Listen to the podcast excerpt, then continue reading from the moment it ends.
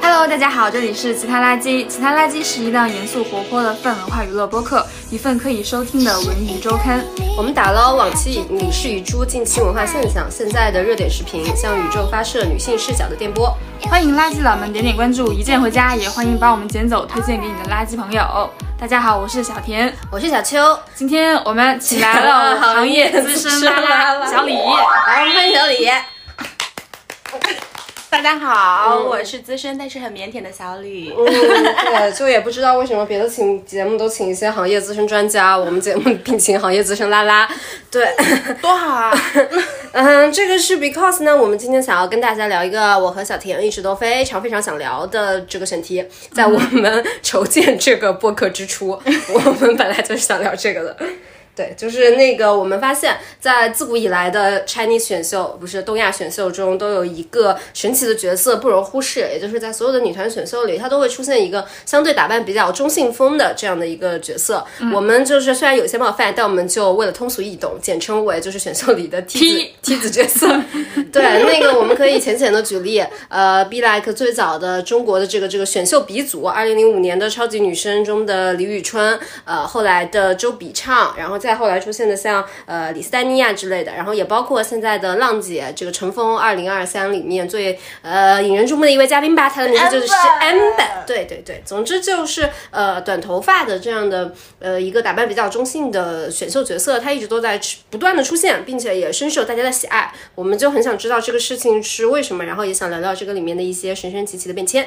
先从你开始嗯。嗯嗯嗯，我觉得就是 amber，嗯，我第一次知道她其实是因为我之前还是看一些韩国女团的，就是我看 FX 嘛，然后她在里面就是一个挺挺挺惊讶的角色。我当时看觉得惊讶是因为她跟别的韩国女团不太一样，因为韩国女团相对给大家印象就是比较女。嗯，她就是比较走那种性感的，啊或者是或者是那种什么甜酷吧，就算是酷也得是甜酷啦，就是或者像 New Jeans 现在的这种风格吧。总之，她不太会有像 Amber 这样的明确的中性风。 Yes, yes，就是真的头发很短，并且不穿裙子。是是是，是是是对她很少有这种担当嘛。然后我当时看的时候，我就挺意外，其实骂她的人就是韩国网友骂她的人很多很多。然后中间就有一，她就接受了一些来，就是当时我们骂的玉春的那种那种冲击。对， 嗯后来 Amber 还有。自己写一个东西，他就是说他自己短头发这件事不是这种经纪公司的操控，就是说他自己就是愿意啊、呃、打扮成这样，然后他觉得这个是就是啊 international 呀多样化呀这样的一种表现吧，反正就就就他以前还挺惨的，所以他现在能有名，我觉得还挺开心的，苦尽甘来型。嗯，嗯他其实，在。蛮多的访谈里面也说过，就是他其实自己，因为他自己是一个美国人，然后他回到韩国之后也挺被这种韩国的选秀工业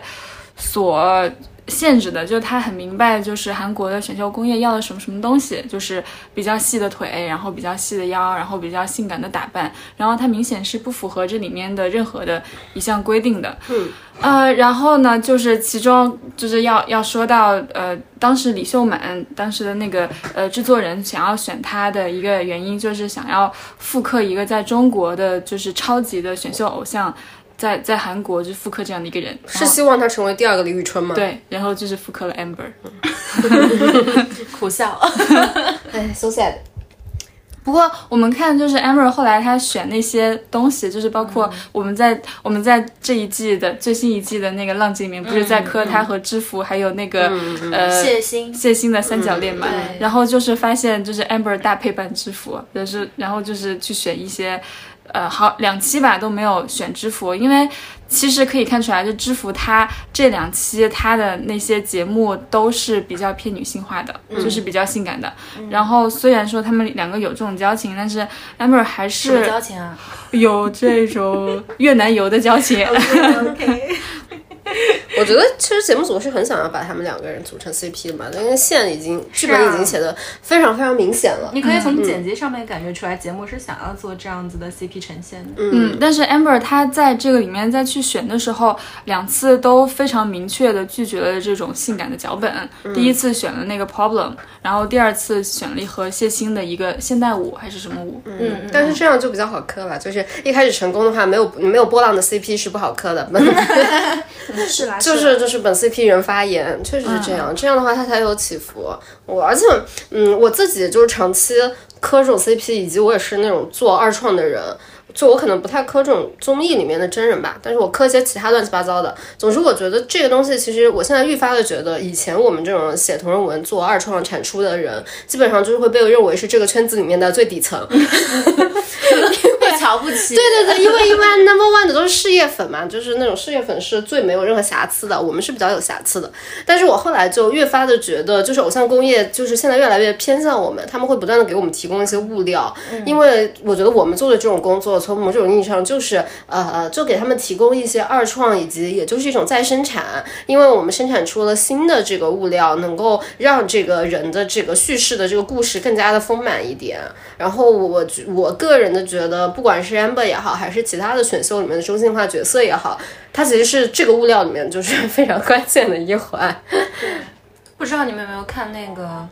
就是一个细节，就是他们两个人，就谢欣和 Amber 在那个舞蹈室里面去准备那个舞蹈，嗯，然后就是谢欣穿那个嗯哦白色的背心，然后线条非常 漂亮。然后我因为是一跟一个 T T 子一起看的，然唐后鹤嗯乐吧对对对，然后这个 T T 子朋友呢就说。干呐、他说他看到两个 T 在那边就是搂搂抱抱的样子，他 非常的不适。但是我又觉得从我的视角来看，首先这个节目就他们选的这个东西是、我看来是最难的，最难跳的。所以我觉得当时谢欣也有讲说，如果是要去做这个舞台呈现的话，他只会选 Amber。如果 Amber 来的话，他就可以；如果不是他的话，他也不能做。所以我觉得这两个人到时候那个舞台，我和那个 T T 的朋友应该还是会比较期待。嗯，我觉得我也是，他们业务能力好，还是很很很厉害。就是他们的那个，就是我现在最期待的一个舞台，而且我觉得他们的这个，就反正他们的这条线是挺会写的啦。我觉得不论是出于他们的真心也好，还是出于这个综艺背后的加工也好，他其实就是很希望，嗯、就是他他这种线就比较满足那种什么慕强 P 啊、事业粉啊对这个节目的一个喜好嘛，就是希望看到一个强强联手的结局。是，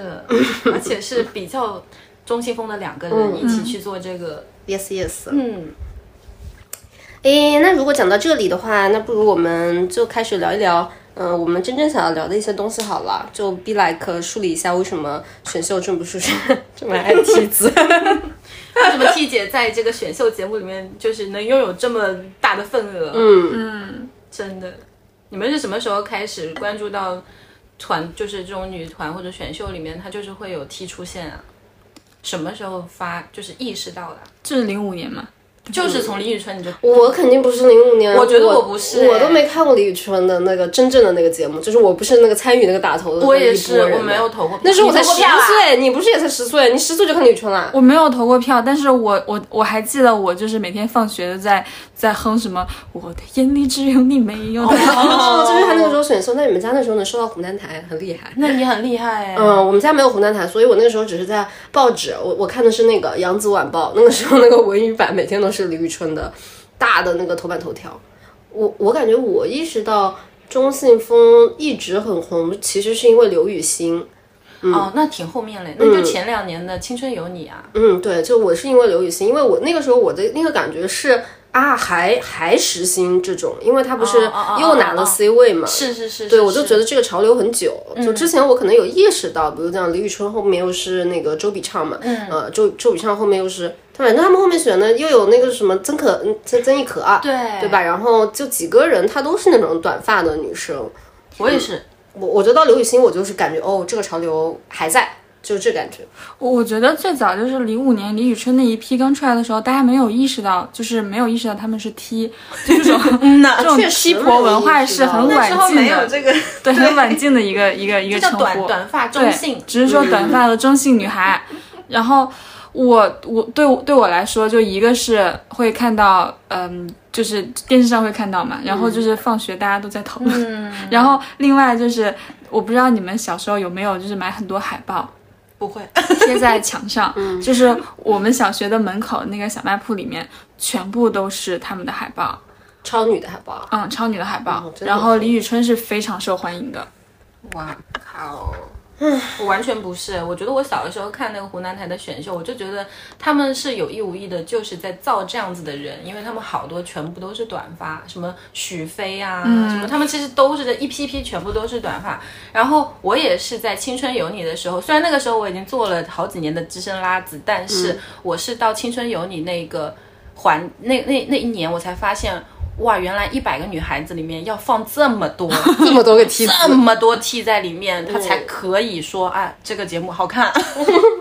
我对这个事情的看法跟你不同。我觉得湖南台的这个造星肯定是造的，但是李宇春那一届应该是一个偶然。嗯， 李宇春应该我我现在就是愈发的觉得，因为后来我一直对这个粉丝文化还挺感兴趣的嘛，我就看一些这种国内外写的论文啊什么的。李宇春那一个就是一直都是他们研究的重点嘛，甚至就是专注都出了好几本、什么什么粉丝文化，以二零零五年的什么超女为为范本。我我自己会觉得，其实是李宇春那一年的成功，她未必是作为一个梯子的成功，她更多的还是女性审美的一个成功。嗯，就是大家突然就是发现，在女团里面不太需要那种只有长发飘飘、身材姣好的人，就是它是一种女性审美的胜利吧。就是我们要选一个不太符合主流审美的嗯人出来。然后由于李宇春这个出来，后面呢，她就李宇春就像一个元数据一样嘛， 然后后面的人就开始批量的希望能够制造李宇春。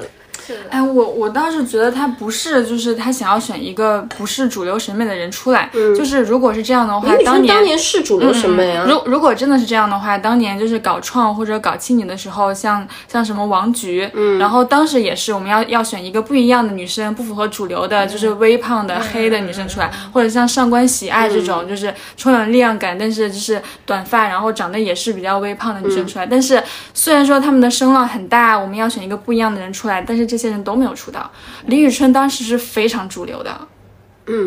我我是觉得李宇春当时新嘛，她就有有一定的程度是刷新。当然，我觉得其实更大的程度也是李宇春当时的实力就是比别人要好非常多。嗯，她的那个音乐的审美的品味是比别人高的呀。那个时候大家都都是唱一些就是大陆口水歌呀，她那种已经唱一些那种一个是有外国的歌曲，还有你说的那个什么只有你没有他， 那个是黄小琥的。嗯，就是她的那个品味还是挺好的。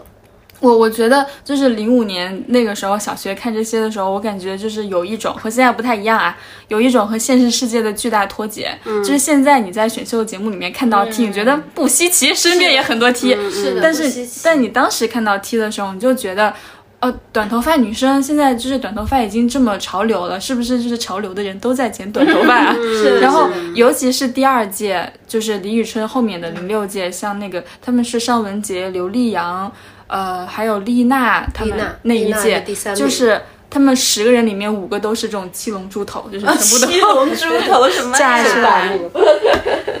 是的，是有。那我们如果都聊到这儿了，那我们就再讲一讲，那为什么这个这个这个李宇春如何成功呢？我觉得李宇春是李宇春的个例，对吧？但后面的这个层出不穷的 T 体现呢，他们又是怎么回事的呢？就是怎么就大家就是如此的喜爱咱们的这个？ 而且你想，刘雨昕，刘雨昕当年可是这个断层，嗯，真的很红，对吧？然后，然后好几届的冠军也都是，我感觉她要分呢，就是嗯像李宇春后面的好几届快女和超女，就是明显是好多选手就朝着这个模子，就觉得这个是有冠军相的，因为第一、第二都是一个 T，就会朝着这这个个很少见。对，就是在外表上朝这方面努力，就是像像丽娜这种五官非常精致，然后是那种很女性化的人，然后也剪那种很短的头发，嗯想要就是拿到这个属于 T 王的位置，你说大声点。好害怕呀！ 但是在在就是模仿李宇春之后的那一些快女和超女，其实都没有太出圈的，就是可能那些那那几届比较出圈的人，就是嗯，曾轶可，嗯，但曾轶可也是因为完全最近是因为音乐和对他自己的话题才还出嗯来。曾轶可还是她跟高晓松，如果是当年，还是她跟高晓松的那些骂战更红一些吧。还有她自己的歌确实还不错。反嗯正就是以完全这种 T 的面目，就是呃比如说尚雯婕这种，我觉得她还不算是 T，她只是剪了一个当时比较流行的短嗯短发、发发型。对然后在这些选秀之后，就是我们真正的开始讨论这种 T，有了就是大众的观念上都开始认知有了这种 T 的文化。也是从真的有这种全民选秀开始的吧，嗯就是创造要我就觉得是青我年，觉我觉啊得是创了跟青理，对吧？尤其是他们那一年，那一年真的很明显嘛。青理有那个刘雨昕，然后创有那个那个那个小聂聂，嗯对吧？然后他们两个人都是，哎呀，就是就是相对而言，就是一方面实力也会比较强一点。嗯那如果这么看的话，我自己倒是觉得，就是如果真的去深究这个背后的原因，对吧？就是关于为什么每一个选秀节目里面都有都会一有个一个题，题，至它少一个题。，对它一方面，嗯，是这个我们刚刚其实讲的挺多的嘛，就是大家要复制李宇春，有这种商业化的倾向。我觉得另外一个方面也是我们对追星这个事情，它其实有一些不同的参与度了。就是以前的话，我记得最早的时候，我们把追星的人叫做那个什么什么什么追追星族，嗯，就是喜欢刘德华的那个那个著名的那个事件，大家就觉得喜欢明星喜欢到这个程度的人，就是就是有这个臆想症，嗯精神有点问题。然后后来到这个什么创啊，不是到到超女，我们就开始说这是粉丝了嘛，然后再后来到创就说它是饭圈。就是在这个情况下，其实也是粉丝不断的就是越来越多的参与到这个偶像工业的制造里面的这个过程。那在这个情况下啊，我觉得 T 子确实，就如果对于我这样的一个参与饭圈创作的人而言，有一个 T 子是很重要的。 他就是不论你是磕 CP 也好，还是你想要寄托一些就是对于多样性的这种偶像的崇拜也好，你挺需要一个不太一样的人的。就这个人，他是啊最吸引你的目光的。就我有问过我的身边的朋友，她就是一个直女，然后我就很好奇她为什么会很喜欢刘雨昕嘛。嗯我说你是想要跟会想跟她谈恋爱吗？嗯，她就很肯就定不是吧？没有，但是他也说他他很认真的思考啊、他就说如果有有机会的话，他也不排斥。哦然后我就又深度的问了他一些问题，他就觉得说，嗯、其实喜欢他，一个是他当时的那个实力确实是比其他人都要出众一点的，尤其是舞蹈啊什么的，嗯哦跳舞跳的是挺好的对嗯对，他真的很厉害。然后整个人的嗯、性格以及他说话的样子，就至少给人感觉不是一个很油，然后又很爱现的那种人。嗯所以对于我我朋友来说的话，他就觉得这样子的一个人，至少是一个很真诚的，正在为自己梦想打拼的人。嗯同时，他这样子的外形和整个人的气质，给他觉得说，他又可以是他的偶像，又可以是他幻想中的。伴侣，嗯，又可以是其他很多的角色，他就觉得这个人就可以在他的这个精神世界里面扮演很多其他的东西，哦他就愿意就是为这样子的人，就是他欣赏这样子的人。那你其实这个朋友他还是有一丝丝的这种女友粉和事业粉夹杂的对心他很态，他很复杂，所以我觉得就是可能有一部分人他们喜欢这个 T 啊，嗯，并不是说就是看个热闹，或者说就是为了去讨论这个现象或者这个群体，而是就 in deep 他们就是觉得在这个人身上，他可以就是又幻想。嗯，又获得，嗯，很复杂的一些东西，嗯，还蛮还蛮精彩。我问过之后还觉得蛮蛮有意思。但我我有一个问题啊，就是为什么为什么就是这种就是 T 会出现的这个选秀，然后包括就是只要出现 T，一般 T 都会站到 C 位的这种情况，就是在更成熟的这种造星体系的国家里面，比如说韩国没有，就只有在中国有，这不是很明显吗？为什么？我觉得韩国男人不允许这种情况出现呢。我其实蛮赞同他的看法，因为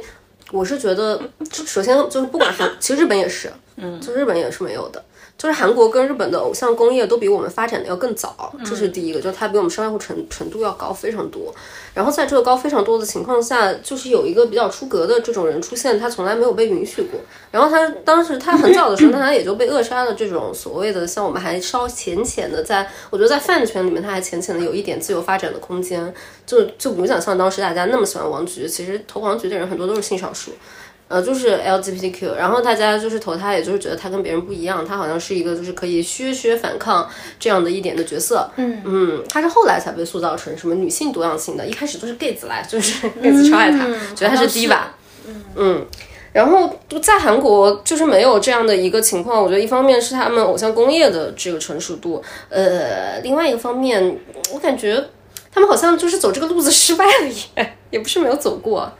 有吗？除了 Amber 还有谁吗？没有，嗯，只有哦好像没只有有啊版本。而且你知道，就是其实韩国的女团，她们有很大的一个，嗯，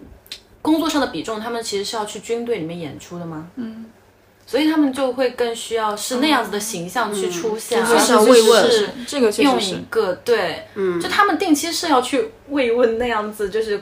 的男性，所嗯以他们是没有办法说去造一个有那样形象的女生在这个团里，然后去进行慰问演出啊，嗯，那怎么可以呢？男人不允许，韩国男人不允许。不过日本还是有的，日本像那个宝冢啊，里面就会哦有专门的男艺出现。保种那个是是那如果你要这么追溯的话，那中国的传统其实更多吧，就是像一直都有小生啊，然后是啊越剧里面也有很多的，就是女扮男的情况。但但我觉得你说这个，其实我们就是在讨论，就是男女这个观众对这个东西的受众嘛。就比如像刚刚说韩国，因为可能有要慰劳军队的情况，然后我们这边可能相对，我们这边其实也有了，我们这边只是不会让女团去 慰劳军队。我但们我们慰劳军队的是军工文艺团，对对对，是文艺团的。嗯，但是但是我其实之前有一个嗯看到的一个论文里面，他有讲过一个我挺感兴趣的话题，他就是讲说，呃，女的追星啊跟男的追星有什么不同？因为就是我们有的时候很容易就觉得说，嗯、是不是大家都是为了满足一些缺失的幻想啥的？然后他那个研究做出来的结果就挺意外的，他就是说，呃，女性她主要是通过这个追星这个东西来拓展她们的呃人际网络，也就是说，她们实际的生活里面，她可能不缺少一个呃亲密关系，她也不缺少一个说什么我想要有一个帅哥陪伴我，她只是希望通过这个选一个，比如讲 like T 子，去丰富一下她的这个社交想象，对。然后，但是在男性的情况下，他的依恋的焦虑和他的社会互动的程度是呈正相关的，也就是说，他越缺什么，他找什么。就这个可能非常明显的就是日本的这个御宅族，他越这个缺生活里面有一个萌萌的可爱的妹子，他就是呃越想要深度的参与这样的宅文化。刚刚聊到就是 T 为什么会选这些选秀节目，以及为什么就是这选秀节目为什么会选 T，然后以嗯及为什么就是 T 会比较受欢迎。其中还有一个点，我觉得我没有谈到，就是其实 T 对于这个选秀工业来说，它的风险是比较低的。嗯，就是它的低体现在就是它在这种。嗯，之后的有可能会有的这种情绯闻对绯闻和这个情感方面的 OK 是低的就是像当年的超女和快女，像刘惜君这些人会。他们还没有干嘛呢，就已经招致比较多的，像就是他们是绿茶婊啊，然后就被谁包养了，跟谁有这样那样的绯闻，就是以一种就是一旦呃，就是在这种造星工业里面的女性已经被传闻有了这种性伴侣，她就有一种就是已经被 taken 的感觉，就是她不再，呃，是会有啦，是会有嗯啦，因为对对于 T 来说，他顶多就是好像可以跟组内的谁组 CP，、但嗯是不会有明确的证据说他跟男性或者跟其他人会有非常明确的 绯闻。但当年零五年李宇春有女同性恋绯 闻，对他就是那被她就是大性造，她那个绯闻当时就是还挺大的，然后他们粉丝就急忙澄清说李宇春是一朵纯洁的白莲 哦花，从未沾染过此事我。我那我觉得还有一点就是人们对于异性恋绯闻和同性恋绯闻的感受是不一样的，嗯肯定不一样哦。就就后后者，他甚至可以带一点吃瓜的角度去看，还有一但种是前神期秘主义的感觉。是嗯，说是这么说了，但我觉得如果真的从商业的角度上来看的话，一个人有同性的绯闻，对他的商业价值的呃损害性应该是更大的。要看程度，有些人就吃红利啊。呃，红利是红利吧，从广泛的商业世界上来讲，我觉得一定是差的。因为我会这么说，是因为我从好莱坞的影星上面来看，呃，不管是艾伦·佩吉也好，还是像本·卫肖也好，呃，从大的调查上，他们只要是一旦出轨，他们能够接的角角色就只剩下同性啊不角一色。样，我觉得出柜和有绯闻不一样。是，出柜是坐实了你是这个身份和这个角 OK，色。我懂了，我懂了。就有绯闻，就是他是让愿意这么想的人更愿意这么去想，嗯，就是加重了你的这个想象嘛。对就他只是扩大你想象而空且间。这对对他就是有绯闻，对他来说又是一件好事，就是它流是量一个哦可以被讨论的、可以被讲的故事。对然后另外一方面，就是因为呃，国内的明星是不会承认他的绯闻、同性的绯闻的。嗯然后这样就又带来一个事情，就是他永远都不会有任何恋情出现。是的，那这个是不是留恋啊？但刘恋已经出柜了耶。然后以以及就是我觉得这个里面还带来一个问题，就是这些同性的明星又因为他就是首先他不会有这种相对来说就是就是比较异性恋的这种情色绯闻出现，然后他也不会去承认这些同性的绯闻，是然后他在这个里面扮演的角色就是又是能够调取性欲的一个明星，但同时他又不能够有任何性的动作，嗯他一旦有任何性的动作，比较明示的动作就会。遭到非常多人的唾弃，嗯比如说当年就是 s u n n 在那个创造幺零幺的时候，美他琪对他他有就是跟其他的团员可能互动比较多，嗯对对他那对段时间被网暴到非常严重，然后票仓也掉了很多，嗯而且还有挺多这样的塌房的耶！我现在想想，就是他们当时的那些女女 CP，嗯，然后一旦有中间的任何一方找了，就是嗯谈过恋爱，然后就会被大塌房。当年孟美岐其实就是的，他们当时就是找出来的一些贴吧是吗？哦，对对对， 古早的绯闻，然后就是是确实是挺掉粉的。嗯就那如果这么说的话，那么就是一个选秀里面的梯子，它其实是一个更加纯粹的偶像的名人商品，嗯，对吧？它就是断绝了那个风险性嘛，然后它能够寄托更多的呃多种多样的大家对它的一种期待跟幻想。的。所以所以寄托的幻想就都还是直女的幻想了。 你你你你讲讲，有 T 为他投票吗？小李你讲讲， 有的就是就是嗯，我记得《青春有你那》那一届就是还，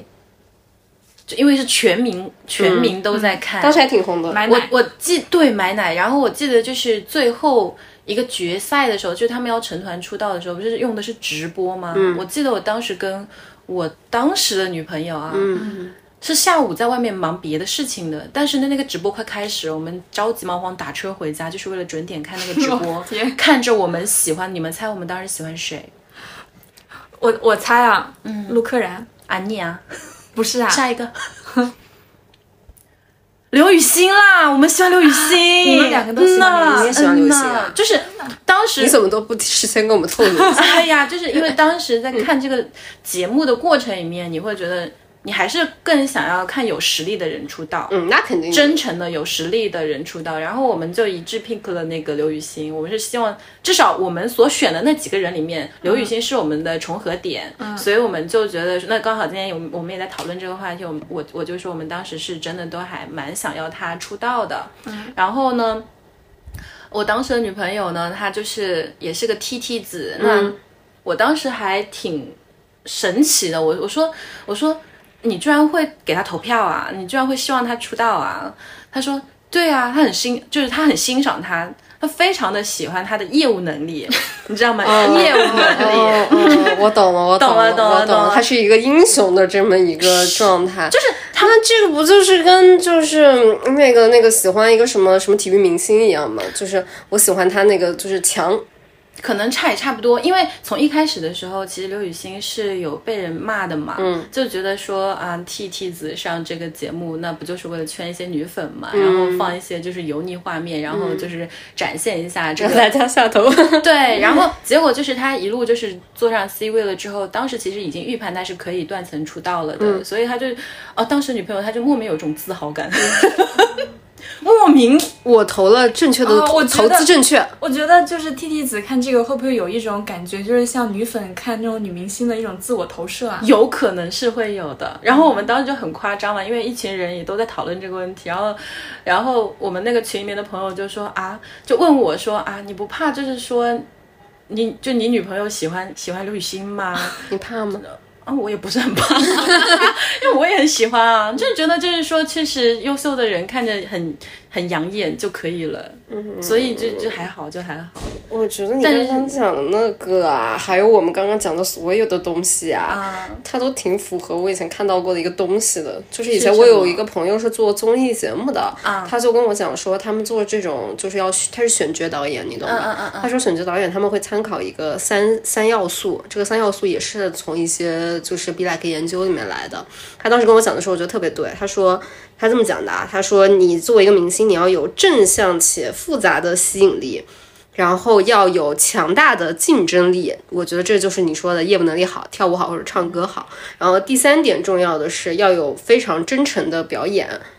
就是不管你是真真诚还是假真诚，你要看上去非常的真诚。然后他们认为这个三要素，它最终指向的东西，以前嘛指向的要可能就是什么你比较有商业价值啊，然后经纪公司会投你，但现在他们觉得这个东西指向的就是粉丝会觉得会有跟你建立这种呃遥远的这种这种亲密连接的可能。是会有呀。这么看就是，嗯，刘雨欣还挺还挺 符合。对啊，而且选秀节目其实它就是一直每个礼拜的那一天都要跟你发生一个关系，就情感上的关系。然后这一两个月、三四个月过去了之后，你要养成系的看着它，在你的注视下，或每个者礼你的拜支都有持下，对，每个礼拜都有新物料嘛，新物料都有对新解读，新解读对你就深度的参与到了这个东西中间。是啊，可是那一届也不止那个刘雨欣一个题，对吧？对对。还有那个他刚刚说的那个呀，陆陆柯柯燃燃和对林吧凡，还有林凡，对，你们真的是，有好多啊，你们里面有很多不好看，对里都面有很多不那么帅的 T，对但是 like，大 like 家都把他忘了。还有谁啊没有？忘了，我要说，你看他已经生气了。嗯你说，你说，你说， 没有啊，那个上官喜啊，其实也算一个吧。嗯，当时的那个话题里面，她也算是中性比较就是突出的女孩子，业务能力也很能打。那那一届有那么多短发，很多很多，其实有很多，有一个都不是短发，但是就是你能感觉到她身上那种男孩子气，她的性质是很中性的。还有谁啊？都已经都已经就是二零二三了，很多都不是看头发长短了，就是看气质。嗯，那在那一届里面，明明有这么多的就是 T 姐们，呃咱们最后怎么就是，其实那个那个当年的那个前九名里面是两个 T 对吧？陆柯燃跟然后刘雨，欣然后其实林凡他是卡卡位 T，就是他其实差一点他就、第十名对，第差一十点名就出道差一点了就进去了。对对对嗯，那在这个踢进之中， 激进， 别太荒谬了。在这个踢进之中，为什么还是咱们的这个刘老师和陆老师最终取得了胜胜利？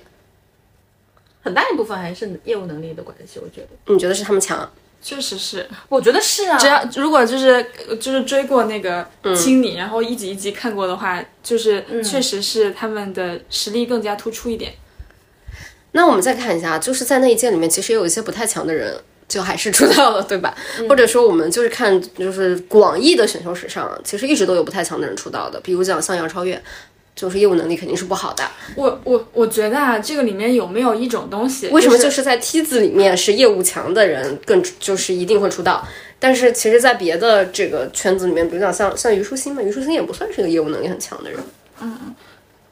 就是我我我我感觉就是大家对于这种比较偏女性化的女的的，嗯，就是她的那个故事的原谅程度会比较高。 但是我确实我也觉得，嗯我觉得就是对比较女性化的女的，她的那个评价的维度比较多。嗯，然后如果是一个相对来说中性化的女生，大家会梯子要出头，只有强这一 条路比。较比较多的，真的就是走到她的事业上，走到她的实力上，嗯就是她是不是真的就是足够的实力，足够的硬。对，确实就是梯子要出头只有一条路啊，所以到最后就变成了你看，在这个 TT 相争的呃清理的这个斗罗场里面，最终胜出的就是这两个。我感觉 T 的脚本只能是那种美强惨的脚本。而且其他人都被遗忘了，我其实它很微妙哎。就比如说一个 T，他在一个电视节目里面被看到的时候，他一开始应该就是至少要用脸胜出，就是嗯他的形象胜出、他先要帅，对他现在要让人记得住，嗯，他头发长短其实并不是一个唯一判断的标准，而是他整个人站在那边的时候，他的气场非常的 非常的强大，吃我。对他的就是 T 的气场非常强， 就是让人一眼就能识别得到这个人。那首先这个人就不会太丑，嗯，然后你在有这样子一个评判的时候，又是一个养成系的一个综艺里面，你就会去看他是不是真的有一些实力展现在你眼前。然后这个时候呢，这些实力其实就慢慢的在你的心里面会有加分项，嗯，就是跟一个普通人他突然给你展现实力，和你曾经觉得他其实是个花瓶，然后他给你展现实力的那个那个震撼应该是不一样的。然后你又慢慢慢慢的去多方面的了解他，这个时候你就会了了解他说以前是干怎么样的，他说过什么好的话，他是不是正向的，他是不是正能量的，然后你再对他产生一些全方位的一个一个喜爱，嗯，然后这个人他就变成了刘雨欣，哦，我觉得刘雨欣也符合刚刚讲那个美强惨的剧本，包括对陆她柯也燃也是很符合。对对就是对首先美，就是刘雨欣和陆柯燃肯定是那一届青你里面诸多 T 里面的就是美 T。王 帅 T 帅 T 帅 T 王，帅 T 王，就是他们就是 T 王，他们是 T 王 number one 和 T 王 number two，好吧？对，嗯林凡也不错哈，林凡也嗯不错嗯，T 大王和 T 小 王，其他其实长得也还对，也还还不不错。错。然后强的部分就是我们刚刚讲到实力的部分，嗯然后惨的部分，他们两个其实都有比较惨的那个脚本出现。就像以前的经历对吗？对对对，那个刘雨欣她她的那个惨的那个呃呃脚本是她之前在《蜜蜂少女》，如果哦，没有我记知道错我的知道，话，蜜蜂少女团，对就是她原来那个女团，她她在不里是面做也 C 是。位的吗？对，她在里面也是一个 C 位，但是她在那个 C 位里面遭受到比较多的攻击，大家觉得就是因为她站那个 C 位，所以这个团护了，然后她在里面也做了很多努力，包括就在电影院门口，就是去让大家认识她什么之类的，就是有点像塞纳河的那一种选秀模式，就是呃走的比较地推亲民这样子，嗯。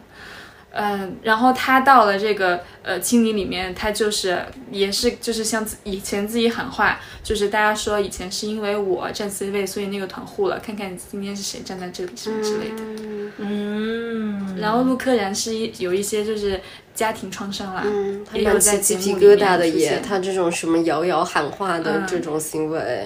嗯，所以就是梯子们比较多拿到一些美强惨的剧本，但是像也只有，但是也 only 美强惨的剧本，对吧？嗯我觉得他们也嫌少，在这个光谱里面，他们也难以扩大了。嗯，就是虽然我们在现实生活中，我们有时候开玩笑，我们说这个人是娘 T，那个人是长发 T 什么东西嗯的，但是在就是选秀的这个竞争的脚本里面，他们能拿的其实也就是我们要靠业务能力出头。嗯，以及我觉得在一些真的没有比较惨的脚本里面，就是这些观众的反应，就是所谓的一些打铁运动，或者就是之前对李宇春和曾轶可的网暴，就是说信春哥得永生啊，然后还有就是什么什么什么呃，说曾轶可是什么真哥，对之类的吧，当时都是给他们做很多这基些图这。些负面的这些声音，也就是在当时立刻的生成了另外一种比较惨的脚本出现在他们的故事里面。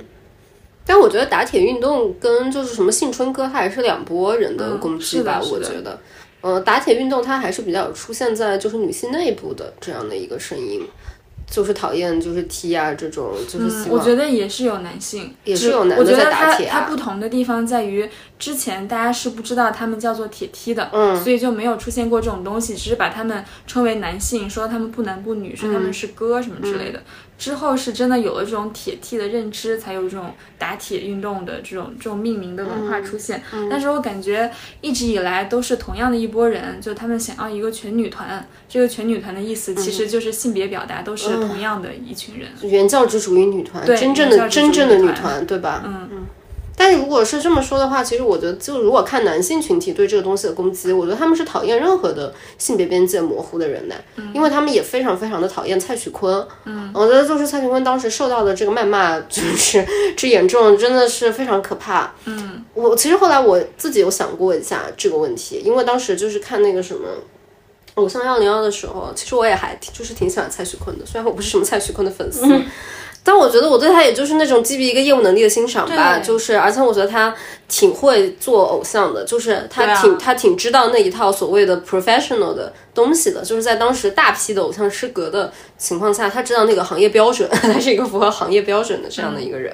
然后我挺意外，就是直男对他的恶意有如此之大的，就是当时就是一个是 B 站，现在还有很多他剪辑他那个打篮球的那些视频，然后还有他当时也被就是爆吧、爆话题之类的。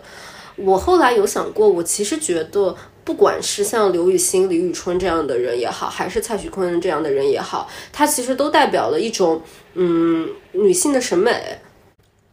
我感觉是一种择偶焦虑吧，嗯就是尤其是他们在玩蔡徐坤梗的时候，其实把那个篮球放在一个比较重要的位置上，是因你为侵犯了我们的文对，嗯化是因呀。为他们觉得就是篮球是咱们的就是直男之选，嗯那个一个团为什么只有一个 T？这个我们聊了嘛，只有一个，没有，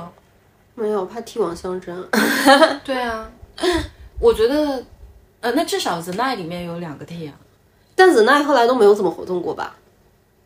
也是，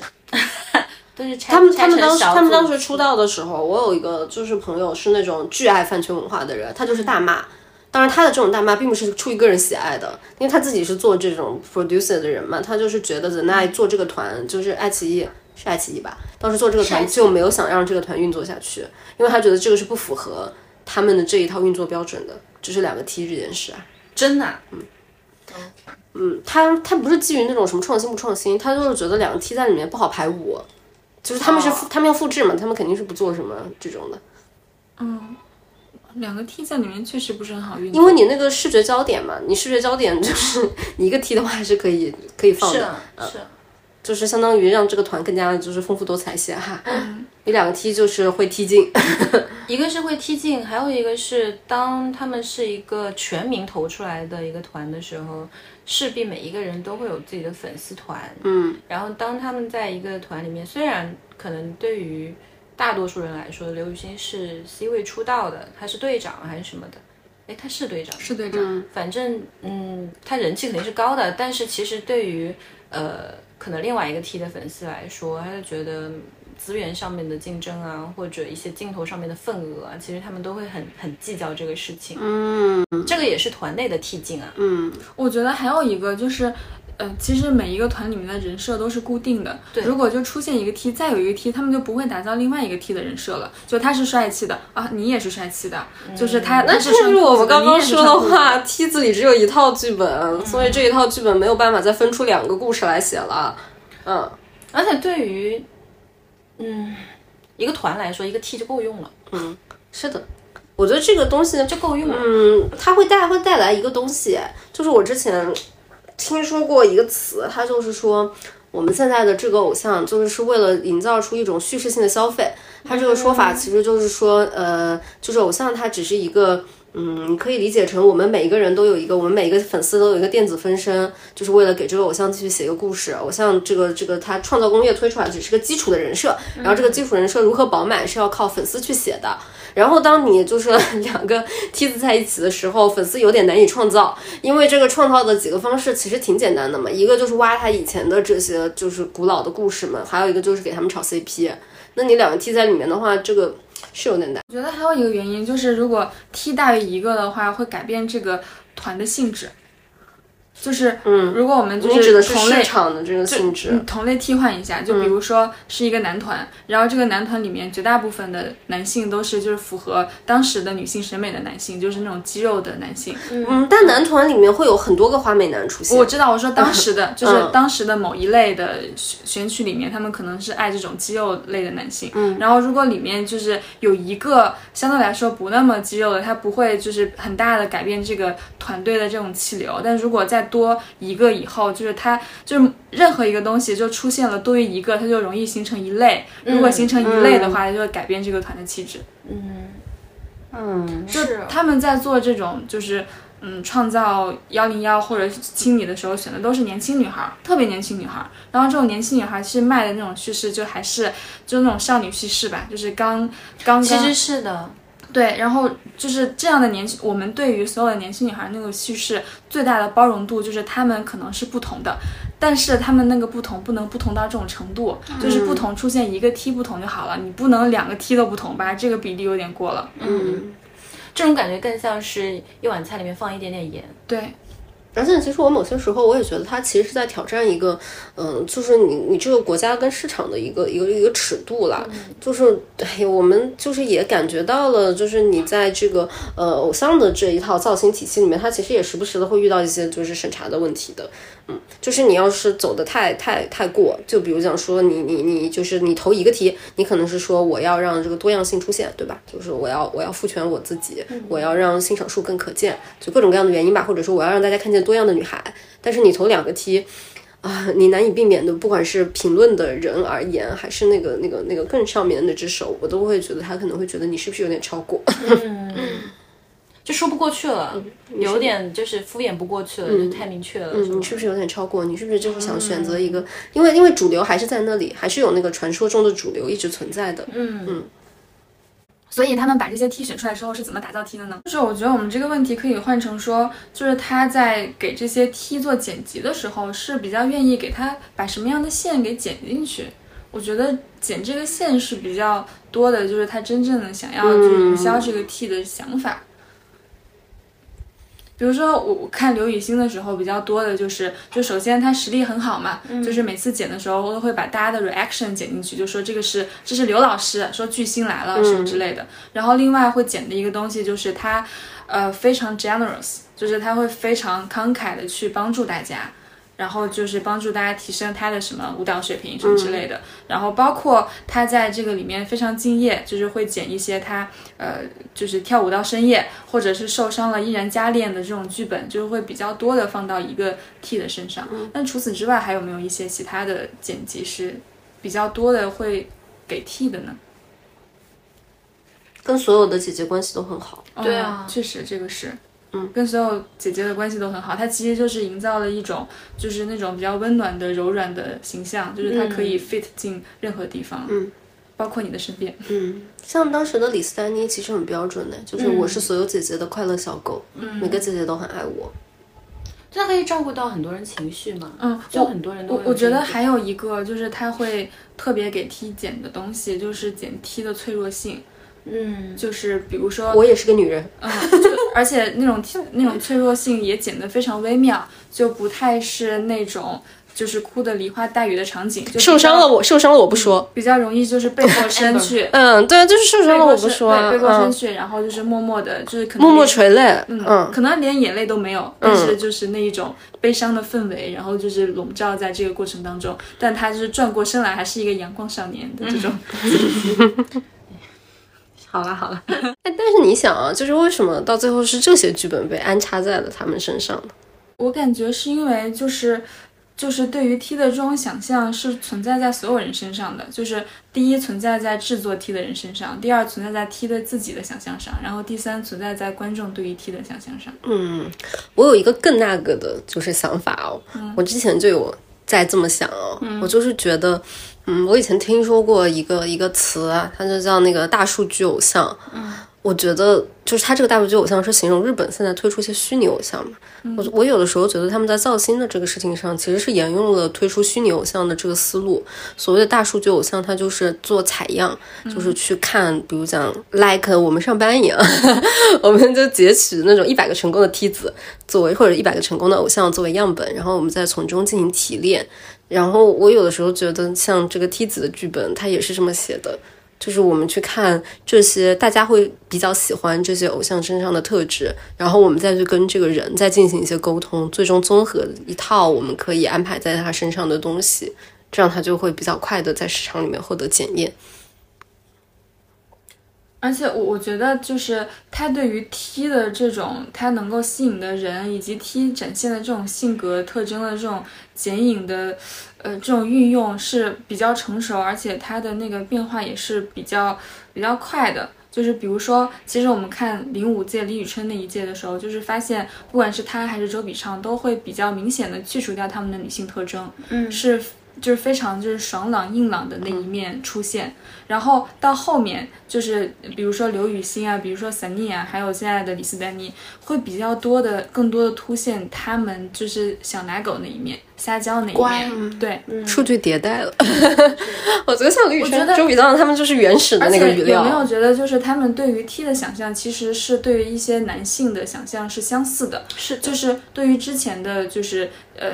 他们想象中理想的男性的那个想象，就是一个这样的一个比较温暖 elegant 呃，嗯比较优雅的、温暖的，然后但是又非常有男性气质的，然后非常优秀的一个一个一个人，然后有一点内敛的这种这种这种人，这就是李宇春的那一代。然后到后面对于男性的想象，就是会希望他们共情能力更强，然后会希望他们就是更加柔软、更加幽默，然后更加能够照顾你。现在就是到了。呃像刘雨欣啊，到了那个李斯丹妮，然后但是对于这种 T 的想象，或者对于男性的伴侣的想象，一直没有变的一个地方，就是他们一定要足够的优秀，能够承担起某种程度嗯的养家的责任，他们实力是一定是绝对够硬的，所以他们配得上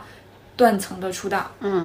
我觉得这个其实也挺符合大家就是呃很多的论文里面写的关于粉丝的这样的一种观察耶。他们就是觉得说这个东西，因为大因为其实全部都是女性在看选秀，就选秀看男的 男的看很少，嗯。然后女性观众在这个里面，她往往呃就是从这个什么追星啊到偶像，其实也是他们这种想象去病的一个过程。以前都觉得有病嘛，现在就觉得这个东西不是你生活里真的缺什么，而是你啊、你需要很多样。然后在你现实生活里面对亲密关系的一些没有满足的部分，然后你又可以在他们身上看到那种呃很强啊、养成啊，我培养起来一个非常优秀的明星这种感觉。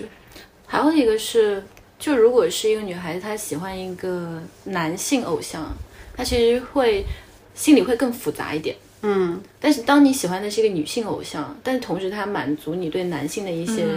幻想尤的其时是候，现在，对，她会莫名其妙变得安全一些，对，我觉得确实，所以她就会更安心的去追逐这样子的一个 T。而且说，而且就是他刚刚说的那个啦，就是小田说的那个塌房的风险要小很多，对吧？我们说剪剪辑 T 的时候，还有一个没有提到，就是会比较容易给 T 剪辑一些就是官配的情感线、和一些就是次要的情感线。嗯，这个我感觉这个也是嗯选秀节目之所以会选 T 的一个原因，就是因为。适配性比较高。对，他会嗯比较快的能够直接在里面找到一些能够比较出圈的 CP。是的，嗯而且他就是，也就是比较好安插，他就是非这还常跟男性的那个选就是选秀还不一样，因为男性里面如果是一个比如说比较文静的那样子的一个比较偏女性化的一个男性在那边，他其实是很施展不开的，对你没有办法去妄想让其他的男孩子先去接触他，但是在女性团体里面有一个 T，但凡有一个 T，大家其实会围上来，他有对自然的对吸引力。嗯对，其实其他人对于他的好奇度和喜爱程度，一开始就会大于其他的情况。嗯，然后你们可以看浪姐现在就是 Amber，她第一个出现，其实我相信没有那么多人是知道她的。嗯，但是她整个人在那边的时候，包括她跟知府第一次接触，他们其实很很快就。熟了起来，然后嗯她跟其他姐姐拥抱啊，或者是、呃、交流啊，整个就会流畅很多。就他就很顺理成章啊，在这样子的环境里面，所以才有了对对于镜头来说比较好的素材。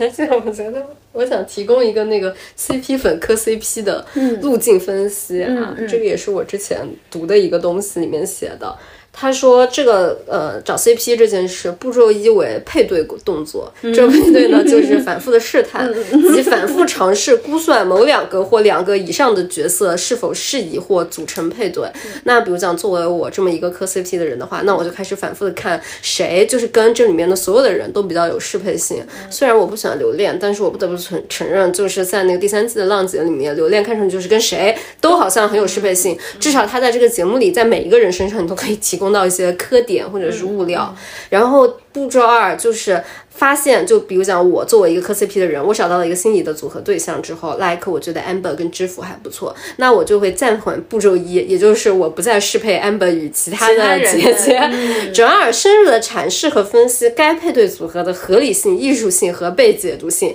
那就是我开始疯狂的找他们两个人有没有什么糖，有没有什么刀，我可不可以为他们制作出一个呃非常完美的 CP 二创。嗯，我觉得在这两步走的战略里，你都可以发现，就是 T 姐的话，嗯、是比较容易进入大家的视野的。是啊嗯、是啊因为她在第一步就是跟所有姐姐的互动里面，她就会提供更多的可能性。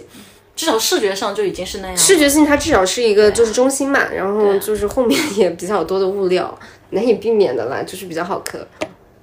我在跟我的朋友们看这个综艺的时候，就是《浪姐》这个综艺的时候，大家时不时的就会在看 Amber 的时候发出一个感慨，嗯，哇，Amber 好幸福啊，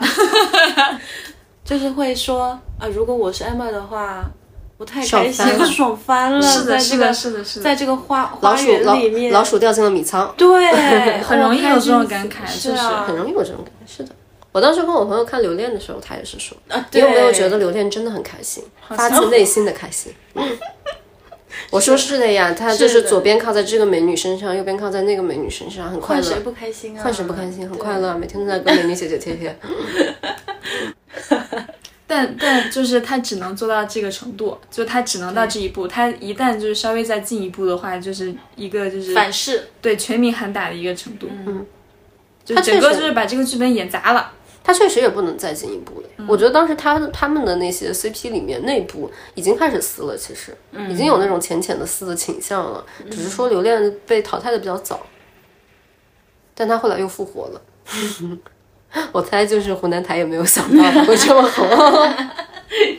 而且我当时看的时候，我也觉得真的挺意外的，就是你，嗯，在磕 CP 的人眼里，其实很少有真拉拉嘛。就是留恋，就是算是一个真拉拉，然后是一个真拉拉的话，就格外好磕。嗯、你就是更加认为它就是比较 realistic，其他大部分就是幻想，然后幻想就是见不得台面、见不得光的。呃，在 cosplay 的那个超话里面，基本上人家都会写的，就是呃，就圈地自萌，呃，切勿截图， 这是嗯必然的，因为就是有很多那个不太上得了台面的幻想。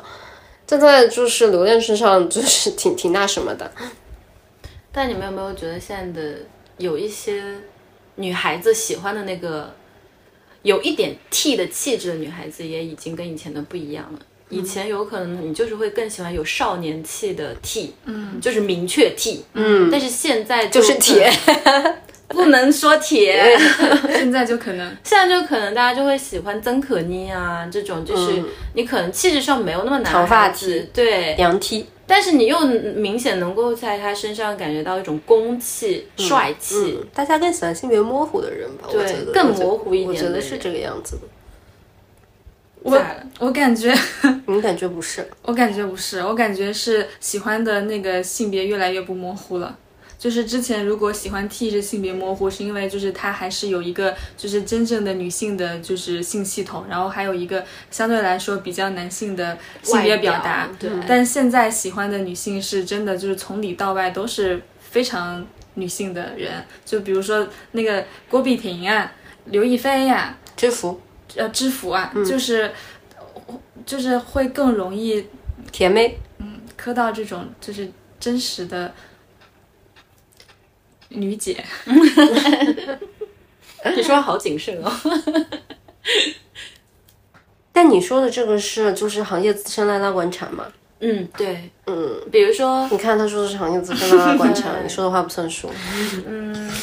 尤其因为因为因为像我昨天出去玩，嗯就是会有一些新的朋友是零零后哎，嗯，零零年、零一年这样子，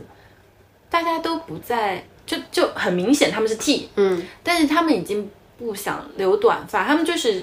就是长发，然后、嗯呃，他也嗯没有以前那种 T 的那种属于 T 的气质，你知道吗？这很微妙。嗯，他们就是好像又自成一派，有了一些新的体系出来。我之就很有前意思看那个，所以现在等一下，所以现在分就是 T 和 P 怎么分呢？就如果他们在这个外表的性别的表达里面已经看不出来是不是 T 了，对，其实很难了。你有可他能看们还分到吗，你有可能看到一个很短发的女孩子，你以为她是 T，就是比较呃男生的一个，但是有可能她在真正交往过程里面，她是一个非常女孩子的呃担当， 担当。然后那个长，可能她的伴侣是长发，也有可能她的伴侣也是也是短发，所以我可不可以理解为现在没有 switch 过来的这些还是嗯比较男性化或者中性化表达的 T 都是一些老 T，就年轻的小 T。哎，你真的很想聊老 T 啊！我发现 why 呀？呃，不一定，不一定，没有那么绝对，只是说现在年轻就更年轻一代的朋友，他们就不会就把这个东西划分的这么清楚，他们更愿意说自己是零点几，嗯，而不再说自己是 T 或 P，就这这种就是两觉得千年的一种我觉得这说法很遗，憾哎，嗯这这很遗憾吧？对， 我觉得因为 T T P 就是所谓 T 婆文化是就是非常专属于女同性恋的这种话是嗯语是是，然后反而就是所谓的“一”和“零”，就知道这是男同性恋的话嘛，嗯然后我们就完全又采纳这个话，开始零点几零点几。可能因为采纳这个话会更方便两个人去沟对通去去配对。确实，我觉得这个要。嗯，怎么讲呢？就是好精确很多。就比如说，你之前只能说我是 T，但偏 H，对对或者我是对 P 偏 H，嗯，就是你偏到哪儿呢？偏多少呢？所以现在是如果就是年轻的小小朋友，他们会说自己是零点几，他就更方便两个人互相加为一，这 样子就就就不会出错，这就不会出错。怎么也有行话，有互相加为 yes 对 yes。哎呀，这个就是题外话，这个可以下下次讲其他的东西。但是就是说，现在已经没有那么明确，就是说短发一体、长发一体，然后这两个群体相互配对，嗯，就不是这样子简就是粗暴的谈恋爱了。嗯，我觉得他这个观点是对的耶，因为我刚刚想说的就是。那个我之前看端传媒写的一个稿子，他是做香港的，他就是做的香港约会软件的这种这种统计，然后就是也是这种香港的我这个这个女同性恋的约会软件吧，然后他就是说在这个统计，嗯，我不知道应该不是听那的个，应该不是听的。我知 g r 道 i n d 还是什么，嗯，你就是哎呀，I don't know，我不知道他们用的什么啦，反正他们就是用那个软件去做统计，做出来的结果就是现在不会，就是愿意标标签的人急剧下降，对啊，就是不标标签，就是他不会再标我是 T 或者是我是 P 这样。嗯，那我觉得这个是最显性的一个嘛，他不愿意做自己的定义，然后他们也做了一些采访，也就是一些呃以前的这种你说的这种老 T，就是嗯年纪大一点的 T，、就是再去采访他们这个东西，他们自己也会说，他们会说现在的潮流里面就是不说自己是 T，然后也不喜欢把自己打扮的非常的像男的，就是比如讲说那种特别的要要要搞的这种审美，比方只穿西装或者是头发要剃得很短，然后这种东西就是不潮流，你就是简而言之就是在这个交友市场上你不受欢迎。是我我现在就是每次看到那种就是性别表达还是就是中性化的有点过头的 T，我都觉得很复古，就是莫名会有一种复古、复嗯古的感真的感觉真的有一种就是复古的感觉。好像还没迭代。而且你比较容易就是在嗯某一些地区更容易见到比较复古的 T。你指的是，比如说说指的是， 就到这里为止就好了。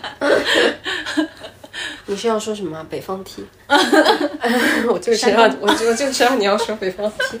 T，爷 T，对，古老的爷 T 们。 这也是一个很有意思的，就是香港跟台湾都是这样，他那个他那个稿子是做的香港跟台湾，我去找找能不能有那个链接。就其实我我们说 TP，虽然说这是女同性恋的行话，然后是属属于属于女同性恋就是专属的这种叙事，但其实这种 TP 的文化也是也是挺男性叙事的，因为它最这种话最其实终其实挺多被批判的吧？我最印开象始里嗯那个 T 就 tomboy tom tomboy 我们就不说了，那、那个 P 是怎么来的？P 是婆，就是很老无婆。哦语，真的很无语。是而且其实我我觉得就是在在 gay 子那里也是这个样子的啦，就是就是我的 gay 朋友也会跟我讲说，现在他们其实也不是很流行讲一零，就是一零这个东西还是会讲，但是首先第一就真正的大猛一，它确实是非常的少啊，然后原来如此。对，就是因为这个它有一个明确的供需不平衡，在明确的供需不平衡下，大家都得就是为爱做一个零点五的这样的一个状态嘛。那在这个走向里面，呃，一方面是他们内部的这种纯粹需求上面的不满，那另外也有一个对外部的这个东西，因为你老是在说一零也好，TP 也好，其实就是加重呃异性恋对这个注视里面的一种呃奇怪的印象，他就会觉得到最后你们还是在搞异性恋，就是你两个女的在一起，你还是要一个女的像男的，一个女的像女对的，对你们还是老公跟老婆，然后你两个男的在一起，你还是要一个男的呃就是娇娇娇娇妻啊、呃一个男的大萌一啊。呃所以现在有一些，就很大部分的年轻人，他们就会在比如说交友的时候，就直接说我不要爷 T，、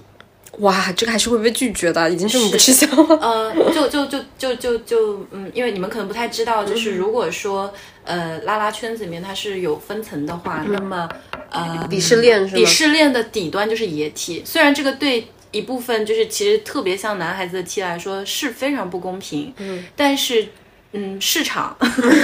市场 就是这样，这么的残 酷。对市场需求就是说我不要野体，就是大家都会在后面打个括号是不要野体，就是那种哦，头发特别短，男性气质特别强，然后也可能比较有爹味，或者秀一个是表，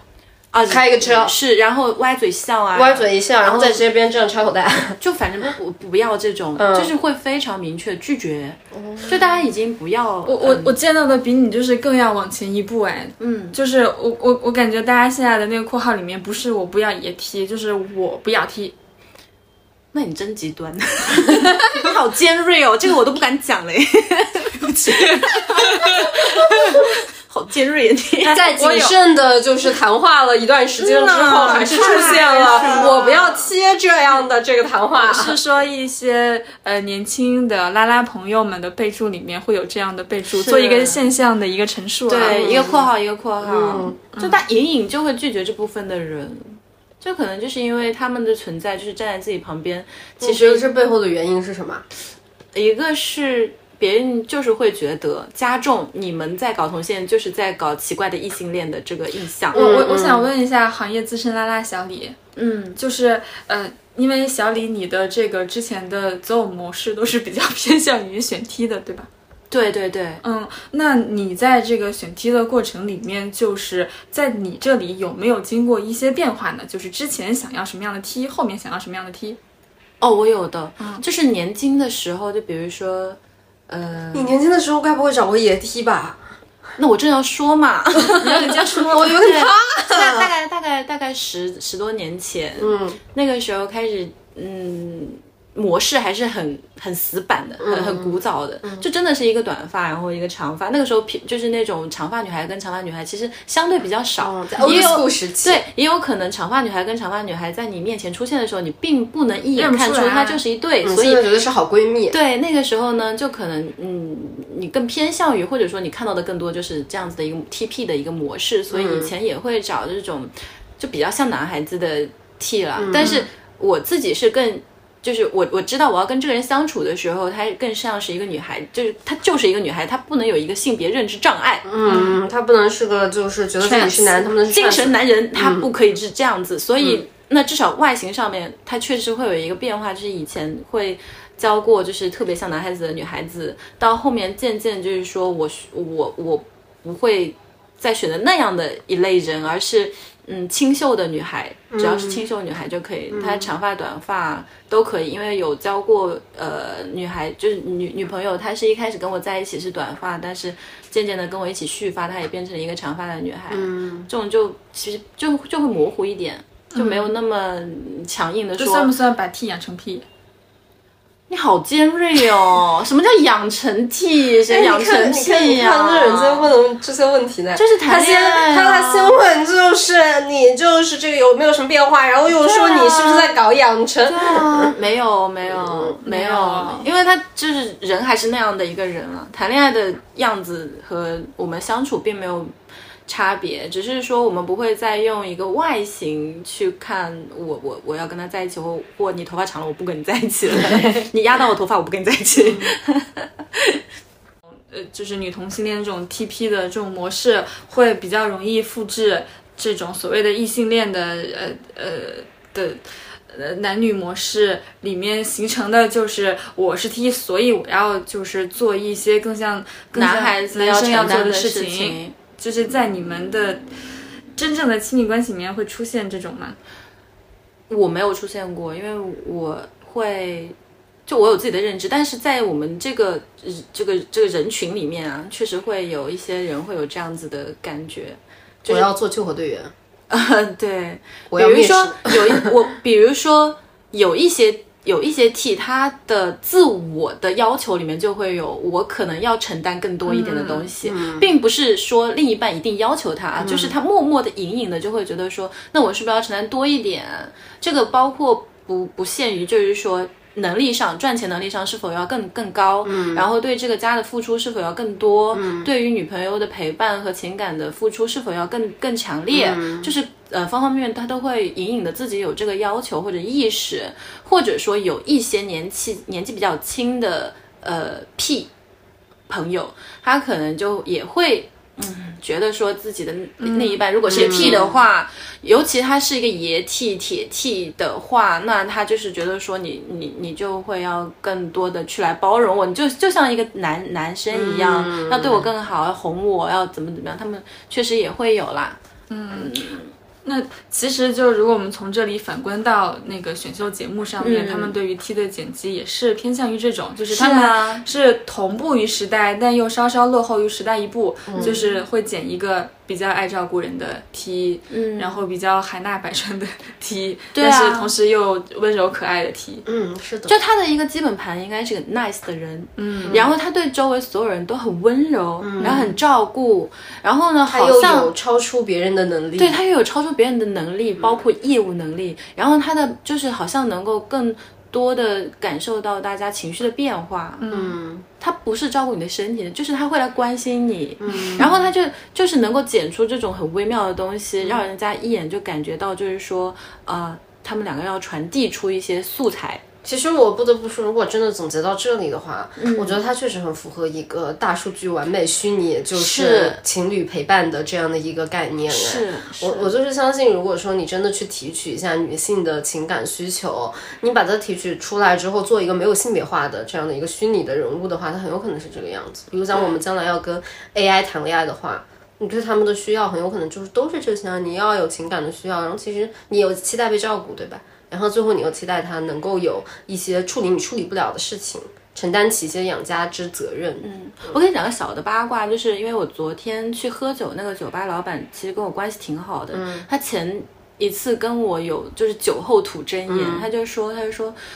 呃，我问你啊，呃。如果我喜欢的这个女孩，她也被另外一个女孩在追，你觉得我的胜算有多少？嗯，他直接这样问我，然后我就反问他说：“那你能确定你喜欢的那个女孩正在被那个女孩追吗？”嗯，他说他确定。我说如果你喜欢这个女孩子，她愿意被一个女生追，那么你的胜算就非常小。就已经非常像。我不管他们会不会再在一起，就是能不能确认关系，真的谈恋爱，但至少在这个过程里面，只要你喜欢那个女孩子，没有厌弃那个女孩子追她，嗯，那么你的亲密程度一定是不及他们两个人的。嗯，对啊，这就是其实也是反向证明了，就是。一个你其实一个女生的心理、精神啊，或者她整体的需是求，很很 make sense，对吧？对对对，其实我觉得非常 make sense。对对，因为我我之前也跟我的朋友聊过，我朋友当时就是讲那个荞麦的那个微博上面很火的那句话，她就是说她觉得她男朋友其实本质上是不喜欢和她玩的。嗯，就是非常简单的一个道理嘛。她的男朋友跟男生有更多的话题，喜欢的是完全一样的东西，同时她男朋友也不需要什么情感上面的什么 everything。她觉得就是她男朋友对她付出的所有的这种追求的努力，还是源于呃一开始的这种努力，就是她要完成一个人生的这个最终的目标，就是我要组建一个家庭。嗯。就是追这求一个对女对孩，对对追，然后组建一个家对庭，这个完东成自己西的大让他事让他很那个，但是当他一旦他对这个人有了一些情感陪伴的期待的时候，他发现他只能从他的女性朋友这里获得嘛。他就是问这个男的要，他怎么要，他也要不到，嗯就是最多就要到一个人在身边，但心肯定是没办法要到的。嗯，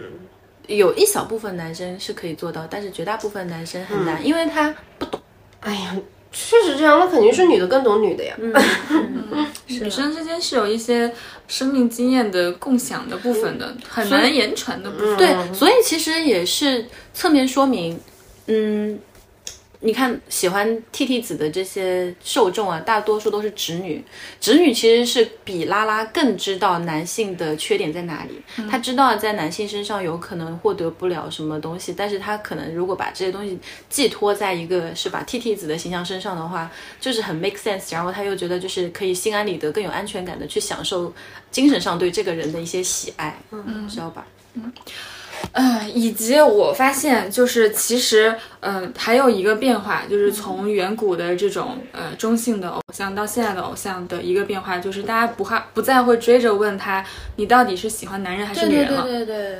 不在乎啊，因为我我很享受我现在就是 Y Y 你的这个过程，或者 Y Y 我这个磕 CP 的这个过程就够了，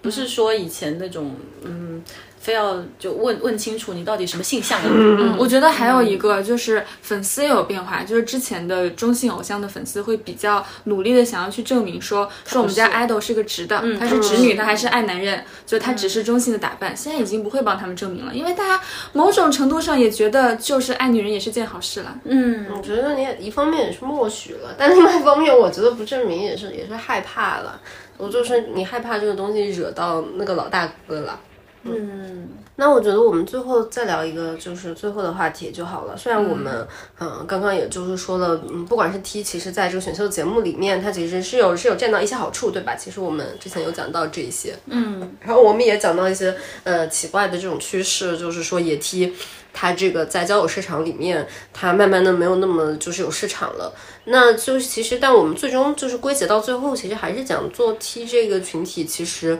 就是日子挺难过的 啦，对吧？尤其是在这种，是真的是尤其真的是在这种普通的大众眼里，他日子更难过，因为在你真正的生活中，对，就是在真实社会里你是非常难过的，因为你有这种显性的这个气质是跟别人不一样的。嗯我们就是聊一聊这些选秀节目里面替遭受到的这个这个污名跟打击。好了，我觉得我可以先讲一个，就是当时的那个李宇春呢、嗯，就我觉得李宇春其实就是蛮惨的，毕竟毕竟是第一人嘛，对，这真真的蛮惨的一切都不明了，所以所有的东西都在他头上。对，它不仅是有这种春哥的这种什么李一吧、攻陷李宇春吧，他甚至你知道他当年那个被当做那个什么，就是被推选为奥运火炬手嘛，就说他是那个时代新偶像，嗯对对对对对呃，其实是一件非常积极的事情。结果有一大堆人举报他说不能让不男不女的人当偶像。嗯全民投票说你你支持李宇春做火炬手吗？我记得很清楚，说那个不男不女是不是有辱就是国有辱国我有辱嗯对嗯国对格对对，是的，就出洋相嘛，意思就是，然后就是，其实呃，经过了我们其实就是说，经过了之前我们说的零五年的那个，就是所谓的造 T 的这种，呃，就是选秀工业吧。然后一直到现在，呃即使到了就是二零二零年，就是开始有创造营，然后再往后有了青你的这种打铁运动的声势，好像也没有变小。而且其实，嗯，一方面没有变少，一方面你觉得你觉得大家真的是就是呼唤这种所谓的多元化吗？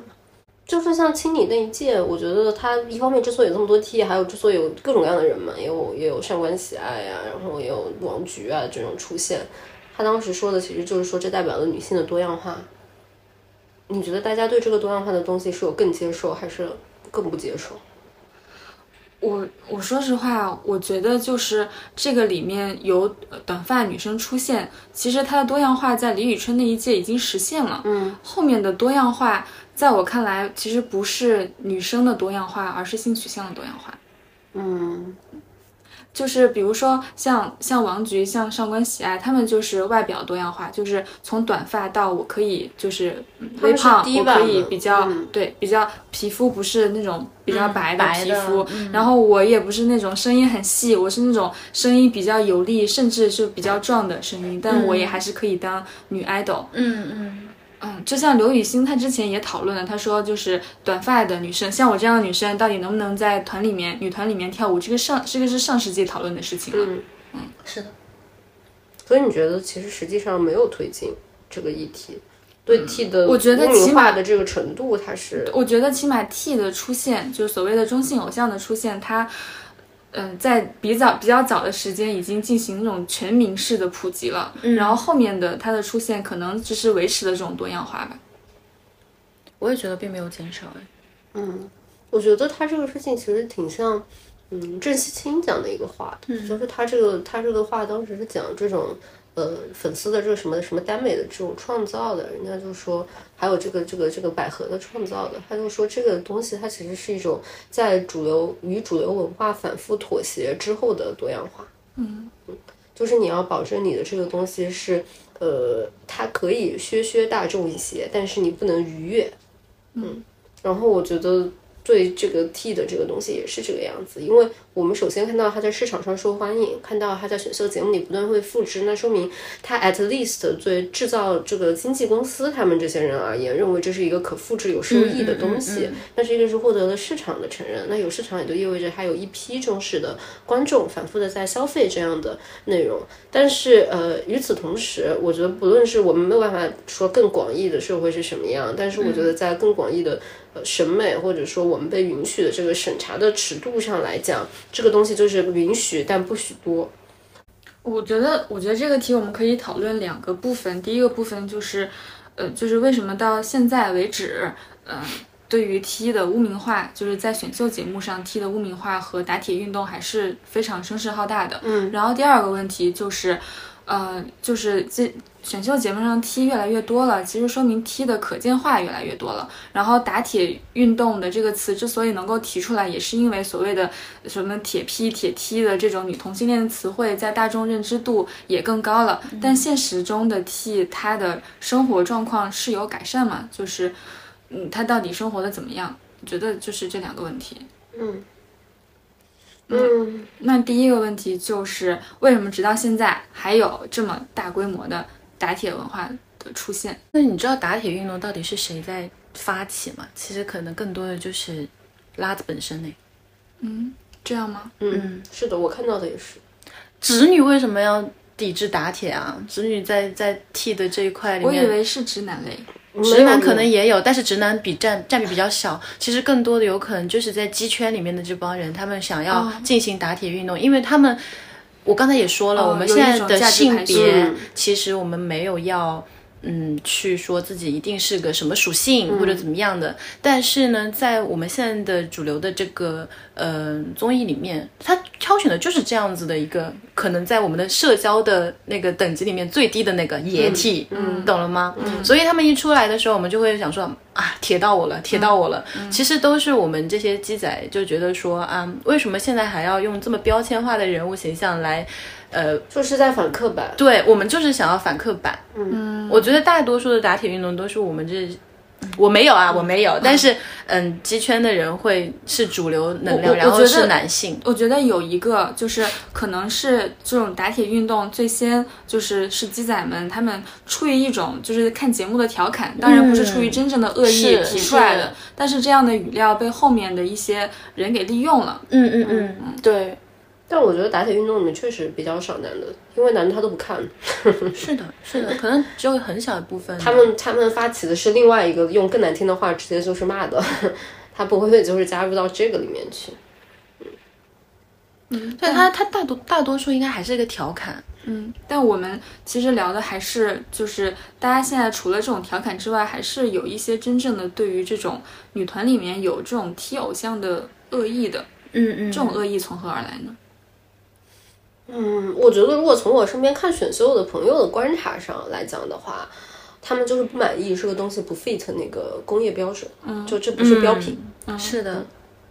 这不是大长腿、细腰的大美女。就就他们还是喜欢标品的嘛，就是或者说我们要，或者说他们对这个东西也有一种事业批的这个心态，你懂嗯吗？就是我们中国人其实一直都没有打造出所谓的国际女团，嗯那你看看韩国都已经这个不管是防弹还是 New Jeans 啊都已经是世界级的了。他们就觉得我们要有标品，我们要追赶上这个工业。那你搞这个就是不标品，非标嘛。还有一个是极小部分的一一部分人啊，他们真的还是会觉得恐同。嗯，我觉得你都是，我觉得不应该说极小部分的人，就是很大部分的人，他们就非常排斥在呃公开的平台上面看到这样子的形象出现了。是的，我我其实一直都觉得，在中国的这个情况下，恐同才是基本盘的。嗯是因为我们身处的这个小环境相对而言比较好一点。嗯，嗯，但这就是基本盘，而且现在大家很喜欢说我不恐同，但我对我也不支 持，就什么嗯对吧也、嗯也不怎么样。但其我实我不恐同还是那样但我反对，但我对也嗯不但我支持肯定是不希望在就是电视上面看到这么个人嘛，就是很、很经常有这种言论。啊然后还看到这个人人气这么高，嗯然后他还要就是什么出道搞得就是风生水起的，就嗯，就对啊，就是然后你还一大堆代言呢，出现在我面前呢，肯定是这样啊。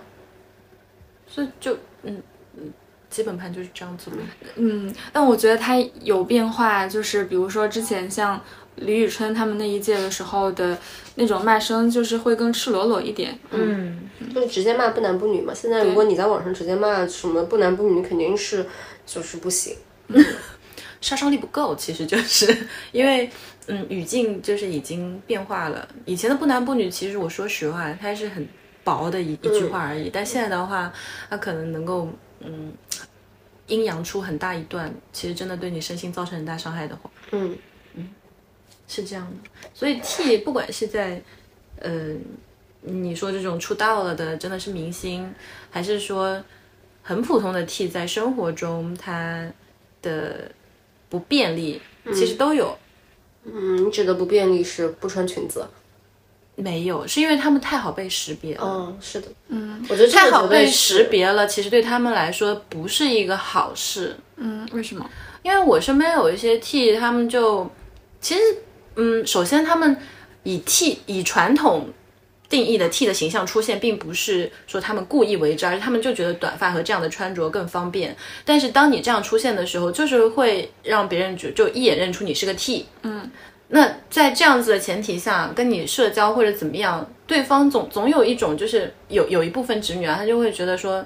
呃，会会比较疑惑跟你的关系，或者你的一些举动会让她有一哦些，那不会总不会是什么问什么你是不是喜欢我吧？嗯，而且有一些直女她其实是会对跟 T 的交往有一些向往的，嗯。她她会觉得哦没关系，她觉得这个边界对她来说没关系，但是其实对 T 来说就会有一点哪点疑惑种。哪种向往？就是说我们可以挽 clo- 挽手啊我们可以 close 一点。对对对对对，女孩子跟女孩子的 close，但是对 T 来说，有可能是一些信号，所以才会有，呃，鸡圈里面说有一些 T 就是没有办法逃过直女的，哦、I know，嗯是 I 因为 know 确实是一些信息不是很明确，然后他们就会更嗯被直女就是迷惑到，然后他就会喜欢，哦就是，就是 T 总是会喜欢直女。对，然后这个只是一方面，还有一方面是，当你这个形象在大家眼前的时候，其实他并不是故意为之的，他只是要正常的生活、正常嗯的上班、正常的吃饭以这样而已。但是有可能就会别人就觉得说，哎，你看那是个 T，嗯，可是谁想要被人家讲说？嗯，是这样，是这样。嗯所以就是我觉得。呃，不管在生活中的 T，这个 T 的朋友，他是好看的、不好看的，他普通的、不普通的，反正他他受到的、这个、总会有这个更多的判断眼光，你知道吗？嗯，所以是会这样啊。以及就是加诺惨的呃也不是，以及小李刚刚讲到的，就是 T 他会有更多的自我要求，是啊，自我压力吧。自我压力，然后这个自我压力里面就可能包括一些他要赚钱养家，然后他呃要我们要知道，就是 T 她本身还是一个女生，对，还嗯是同样的要面对一些就是未婚未育或者大龄女生的这种呃公司制度的里面的歧视，她也是有女性在职业里面天花板，但同时她又要在这些天花板之下扮演一个相对来说可能更靠近大家期待和她自己期待的那种传统的男性角色，我觉得其实其实这个对他他们来说们更难压力是很大的其实。这个真的更难，因为不仅就是他要面对所有的女的面临的问题，他有的时候还会被忽视，他可能不会面临这些问题， 对，就是更难的一个情况。嗯然后这种选秀工业，然后这种 T 文化的大幅度的这种流行，其实一定程度上也是增加了 T 的可辨别度。就是之前可能大家不知道这个嗯是的 T，是的现在就比较容易认出。甚至比较容易怀疑嘛，对就会发出疑问，他是不是啊？他是不是啊？对对就会这样子。嗯，哦，我以前其实不太，嗯，因为没有跟朋友聊得那么深入啦，嗯但是呃，就他们其实。有面临好多压力啊，就一个是正常我们作为每一个女生就会有的工作啊、生活这种一方面的压力，还有一个就是她在自我认知上面、自己的角色这个、这个、这个上面的一些压力、责任感，啊还有一个是嗯，当他可能把这一些全都做到了之后，好，他交了一个女朋友，但这女朋友会可能后来会去结婚。嗯，嗯，虽然 T 也可能去结婚，但是在这个比重上面来讲，T 更可能遇到他的女朋友。好。他提供了好的情感价值，他提供了这个物质的条件，就相相对来说稳定的物质条件，但是还是有可能因为一些压力，他的女朋友去结婚了，嗯，然后他他还是这样， so sad。是很 sad 的、啊，所以就是，嗯，像大家对 T 的那个，嗯嗯，就是恶意有点大，嗯，说实话，我我觉得就是除了这个之外，就是嗯。就是电视节目上，包括这种网络选秀上有 T 的角色出现的的的的局面，对于现实生活的 T 来说，也有比较好的地方。就是我说一个可能会有一点偏的，就是呃，就是如如果是一个相对来说就是不是中性的女生，就是普通打扮的这种女生，她在这个成长过程中会有很多的样本可以参照。就是比如说在在在这个过程中，比如说十八岁我想要我的第一个包，然后或者到嗯多少岁我想穿我的高跟鞋，然后我要穿一个很贴身的衣服，要展露我的曲线，或者在哪个时刻我有了一个什么东西，我会画口红了，我会画眼线了，代表着我成熟了，我是一个女人了。但是 T 的这种就是成熟的路径是没有可复制性和参考性的，他们没有一个这样的女性样本出现，就是告诉她这个时候我长大了，而是就是一直都在这种我小时候是这样穿，我长大也是这样穿，然后我也没有一个标志性的事件告诉我我长大我成熟了。那就是选秀节目里面有这种 T 的偶像的出现，这种 T 的偶像他也在变化，也在成熟，可能能够给现实中就是在这种困境里面 T 一个可以被看到的一个样本参照吧，可以让他们不那么孤独。那我觉得你是从一个非常乐观的角度上来讲的，对，因为从我只是就是从刚刚全部的就是灰暗的部分里面挑出一个可以乐观的部分讲是的啊，嗯，因为因为我 still prefer 的一个叙述还是。我我我觉得我们现在就是在做这种大数据的高度工业化的偶像了。那在这个高度工业化的偶像里面，你一个人能够展现出的真实为人的部分，其实是非常偏少的。那就是哪怕是作为一个 T 姐偶像来讲的话，他他也是这样，他只能展现出他相对而言的那个比较受人喜爱的部分，然后拼搏、嗯对这个拼搏的部分，他肯定也是一个比较单向的。对这个里面薄还片有的叙述还有还有一个问题就是，我们就是作为普通人，在电视上能看到各种各样的普通人，就他们有可能是胖的、瘦的、成功的、失败的、努力的、不努力的，但是。可以被看到的性少数和可以被看到的 T 都是最优秀的性少数和最优秀的 T， 对那他很容易没有达成那个样本，那他就是在不现配实为生活妻中，啊就是对呀、会有就这是种会感受觉到啊嗯更多的自我质疑和自我攻击的部分。而且其实就我跟小田，我们在之前的节目里面其实也反复讲说，我们讲很多的这个这个影视的这个东西，我说我们从女性的视角看，其实我们都是在呼吁说有更加丰富的不同的女性被电视剧和电影写出来。但是我觉得在性少数这个群体里面，嗯，它这个。情况也是非非常更非常严峻更加严 峻吧，呃，就是我们在就是不断的提我们作为观众，因为我们就是观众，我们在观众里面的要求，我们说我们要看到更多的女性，但其实我们更加忽略的是，我们很少看到更多的性少数的展现。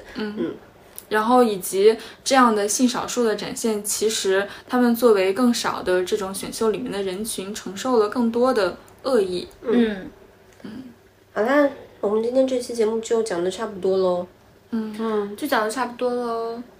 那么就是，如果呃你对我们这一期节目里面啊提到的各种各样的呃跟性少数有关的也好，跟偶像工业有关的也好，让你有一些联想或者是想法的话，就欢迎给我们评论。嗯，以及我们在这个里面讲到的 T，再声明一遍，就是讲到的是中性气质，并不指向他们的性取向哈。对对对，我们没有想说他们就是喜欢女生的意思。嗯，是啦是啦，对对，毕竟这些都是就是不可证明也不可证伪的东西，我们就是进行一个公众讨论。嗯，